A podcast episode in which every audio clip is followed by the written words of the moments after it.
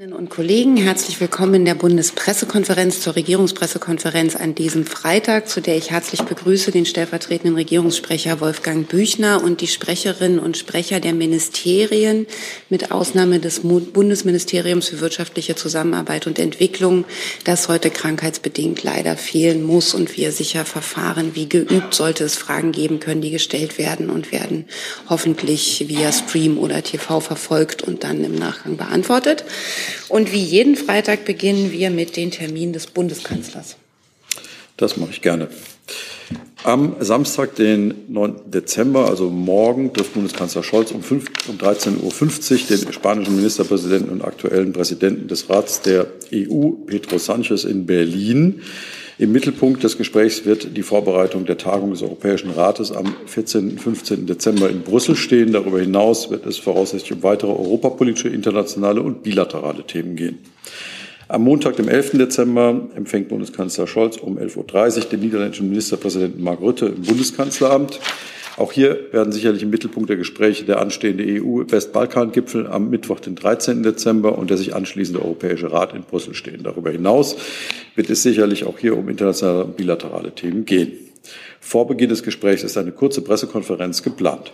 Am frühen Nachmittag wird der Bundeskanzler dann gegen 13.30 Uhr in einer Videoschalte mit Soldatinnen und Soldaten sowie Polizistinnen und Polizisten in den verschiedenen Einsatzgebieten im Ausland sprechen. Anschließend wird sich der Bundeskanzler um 14.30 Uhr im Bundeskanzleramt mit Familienangehörigen von Bundeswehr und Polizeikräften, die sich über die Weihnachtszeit im Auslandseinsatz befinden, zu einem Adventscafé und einem persönlichen Austausch treffen. Vor dem persönlichen Gespräch mit den Familien wird der Bundeskanzler die Angehörigen presseöffentlich im Bundeskanzleramt begrüßen. Mit der Einladung der Angehörigen im Bundeskanzleramt und der Videoschalte in die Einsatzgebiete möchte der Bundeskanzler seine besondere Wertschätzung für die im Ausland dienenden Frauen und Männer der Bundeswehr und der Polizei zum Ausdruck bringen. Denn gerade jetzt in der Weihnachtszeit stellen Auslandseinsätze eine besonders starke Belastung für die Familien dar. Am Mittwoch um 11 Uhr tagt das Kabinett unter der Leitung des Bundeskanzlers. Auch an diesem Tag um 13 Uhr wird der Bundeskanzler dann im Deutschen Bundestag eine Regierungserklärung zum Treffen des Europäischen Rates abgeben. Der Bundeskanzler wird danach nach Brüssel reisen. Dort nimmt er am EU-Westbalkan-Gipfel teil. Neben den 27 EU-Mitgliedstaaten sind die sechs Partnerländer des westlichen Balkans, Albanien, Bosnien und Bosnien-Herzegowina, Serbien, Montenegro, Nordmazedonien und Kosovo eingeladen. Am ersten Teil des Gipfels werden auch die Präsidentin des Europäischen Parlaments, Roberta Metsola, und verschiedene weitere Akteure teilnehmen, darunter Vertreter der Europäischen Investitionsbank, der Europäischen Bank für Wiederaufbau und Entwicklung, der Weltbank und des Regionalen Kooperationsrats. Der Präsident des Europäischen Rates, Charles Michel, wird den Vorsitz des Gipfels führen. Gemeinsam mit der Präsidentin der Europäischen Kommission, Ursula von der Leyen, wird er die EU vertreten.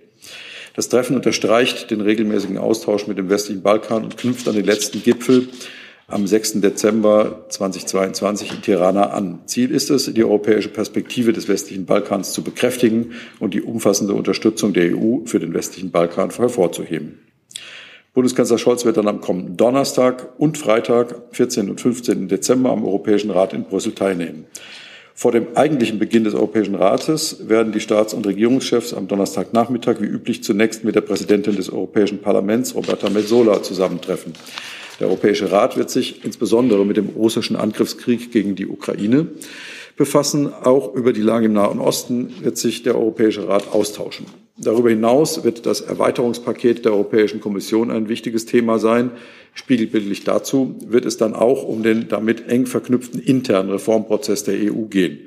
Ein weiteres zentrales Thema ist die gezielte Anpassung des mehrjährigen Finanzrahmens im Rahmen der Halbzeitüberprüfung. Wir unterstützen dabei eine zügige Einigung. Priorität für die Bundesregierung hat dabei die nachhaltige Unterstützung der Ukraine. Gesprächsgegenstand werden auch die Themen Sicherheit und Verteidigung sowie die Migration sein. Darüber hinaus ist uns bei den Außenbeziehungen eine strategische, zukunftsorientierte Diskussion mit der EU, äh, der EU-Türkei-Beziehungen wichtig. Schließlich werden sich die Staats- und, Staats und Regierungschefinnen und Chefs auch mit der Vorbereitung der strategischen Agenda 2024 bis 2029 befassen. Diese soll der Europäische Rat im Juni 2024 annehmen. Im Anschluss an den Europäischen Rat ist wie üblich eine Pressekonferenz geplant. Und noch ein Hinweis im Vorfeld des Europäischen Rates. Dazu findet wieder ein Pressebriefing unter zwei am Dienstag, den 12. Dezember von 11.30 Uhr bis 12.30 Uhr hier in der BPK statt. Am Samstag, den 16. Dezember, wird Bundeskanzler Scholz auf Einladung des Zentralrats der Juden am Gemeindetag unter dem Motto Gemeinsam Leben teilnehmen. Er wird um 20 Uhr ein Grußwort halten. Der Termin ist presseöffentlich. Soweit die Termine des Bundeskanzlers. Vielen Dank. Hey Leute, der heutige Supporter dieser Sendung ist ihr alle. Und ihr alle seid die beste Unterstützung für unabhängigen, kommerzfreien Politikjournalismus auf dem Publikumsmarkt. Und darum bin ich ein Fan davon. Also ein Fan von euch. Macht weiter so. Per PayPal oder Überweisung. Danke dafür und jetzt geht's weiter. Dann, ich gehe jetzt nicht alle Termine, es waren so viele einzeln durch und frage allgemein, gibt es Fragen zu einem oder mehreren Terminen des Bundeskanzlers? Herr Baschei? Äh, wird morgen, ähm, ja, morgen mit dem spanischen Ministerpräsidenten eine Pressekonferenz stattfinden, oder? Da, ähm, dazu habe ich keine Informationen. Ähm, der Bundeskanzler trifft den spanischen Ministerpräsidenten ähm, am Veranstaltungsort des SPD-Parteitags. Weitere Fragen zu diesem Termin oder zu anderen Terminen? Das sehe ich nicht. Dann gibt es Fragen zu anderen Themen. Frau von Bouillon. Ja, vielen Dank. Eine Frage ans BMF und ans BMZ, das, äh, glaube ich, auch da ist. Nee, das äh, BMZ ist nicht da. Dann äh, alternativ ans AA, bitte. Ähm, Herr Lindner hat in einem Interview gesagt, äh, Deutschland liege bei der internationalen ähm, Entwicklungszusammenarbeit und bei der Klimaschutzfinanzierung auf Platz eins. Ähm, die NGO äh, One kommt da auf ganz andere Zahlen, äh, und zwar beim Bruttonationaleinkommen auf Platz vier und wenn man pro Kopf rechnet, auf Platz sieben. Wir wüssten jetzt gern, wie Herr Lindner gerechnet hat und was stimmt jetzt eigentlich? Ich kenne jetzt die Berechnungen, auf die Sie sich beziehen, äh, nicht. Wir würden die uns noch mal anschauen und können die dazu eine Einschätzung danach liefern. Ähm, was jetzt sozusagen die aktuellen Beratungen zum Haushalt, auf die er sich ja auch bezogen hat, äh, da verweise ich auf die laufenden Gespräche. Da kann ich Ihnen keine Auskunft im Moment dazu geben. Aber die Aussage ist Ihnen schon bekannt, also. So ist mir die bekannt, ja. Aber ich kann mich jetzt aber nicht, ich kenne diese Berechnung nicht, auf die Sie sich jetzt beziehen. Insofern ähm, müsste ich mir die nochmal anschauen. Gut, danke schön. Weitere Fragen zu diesem Thema? Sehe ich nicht. Gibt es Fragen zu anderen Themen? Herr Baschei. Ja, ich hätte eine Frage ans Außenministerium oder an äh, den stellvertretenden äh, Pressesprecher. Ähm, in Gazastreifen sind wieder viele Menschen gestorben in den letzten Tagen. Äh, mit welchen universellen Werten bringt die äh, deutsche Regierung ihre bedingungslose Unterstützung für Israel in Einklang wenn es in zwei Monaten fast 20.000 Palästinenser getötet wurden, auch die Menschen, die in den Süden Gazastreifen geflohen sind, äh, beschossen werden und nicht zu einem Waffenstillstand aufruft. Wenn dies kein Massaker äh, ist, wie definiert die Bundesregierung den Begriff Massaker? Also ich würde jetzt erstmal, das sind ganz viele Unterstellungen in Ihrer Frage, die ich erstmal zurückweise. Ähm, sicherlich ist es so, und das haben wir ja ähm, schon öfter hervorgehoben, dass die Sicherheit Israels ähm, deutsche Staatsräson ist und äh, dass Israel am 7. Oktober Opfer eines brutalen Terrorangriffs der Hamas geworden ist und dass die Hamas seitdem mit, mit Unterbrechung in der, der, der Feuerpause Israel immer wieder angegriffen hat und auch weiter angreift mit Raketen. Ähm, das heißt, es hat großes Leid in Israel gegeben, aber wir sehen natürlich auch das äh, große Leid der Palästinenserinnen und Palästinenser. Und ich habe ja in den letzten Sitzungen hier immer wieder deutlich gemacht, dass wir äußerst besorgt sind über die humanitäre Lage und die Sicherheitslage der, der Menschen in Gaza. Die Menschen brauchen dringend Zugang zu humanitären Gütern. Es müssen mehr humanitäre Güter nach Gaza kommen. Das betrifft Treibstoff, das betrifft Lebensmittel, das betrifft Güter, um mit denen sich die Menschen auf den Winter vorbereiten können. Wir setzen uns also weiterhin für umfassenden humanitären Zugang aus. Wir, wir, wir sind mit allen Seiten darüber ins Gespräch, wie dieser humanitäre Zugang weiter ausgebaut werden kann. Und äh, wir setzen uns auch für erneute Feuerpausen ein, damit ähm, die, dieser humanitäre Zugang nach Gaza reinkommen kann und die Menschen versorgt werden können. Ähm, und klar ist auch, gerade im südlichen Gazastreifen halten sich ganz, ganz viele Menschen auf sehr engem Raum auf. Und das erhöht natürlich das Risiko für Zivilistinnen und Zivilisten, ähm, bei Militäroperationen zu Schaden zu kommen. Und daher ist es aus unserer Sicht besonders wichtig, dass Israel diesem, diesem Umstand Rechnung trägt und ziviles Leid vermeidet. Das hat auch die Außenministerin bei ihrer Pressekonferenz Anfang der Woche am Dienstag in Slowenien nochmal betont. Es ist wichtig, dass sich Israel an das humanitäre Völkerrecht hält. Und das sagen wir auch sehr klar in unseren Gesprächen mit unseren israelischen Partnern. Ähm, es darf, es sind in diesem Krieg schon zu viele Palästinenserinnen und Palästinenser, Zivilistinnen und Zivilisten zum Opfer gefallen. Deshalb ist der Schutz dieser Zivilistinnen und Zivilisten in Gaza umso wichtiger. Nachfrage? Ja, ähm, der Generalsekretär ähm, Antonio Guterres hat in den äh, in, hat in einem seltenen Vorgang den Sicherheitsrat aufgerufen, äh, eine humanitäre, äh, humanitäre Katastrophe in äh, Gazastreifen abzuwenden. Wie bewertet ähm, die Bundesregierung diesen Aufruf und unterstützt die Bundesregierung diesen Unter diese Unterstützung, Aufruf? Die Bundesregierung, die Europäische Union arbeiten seit praktisch Beginn dieser Auseinandersetzung daran, das humanitäre Leid zu lindern und Schäden so weit wie möglich von der Zivilbevölkerung abzuwenden. Und dazu sind wir im Gespräch mit Israel.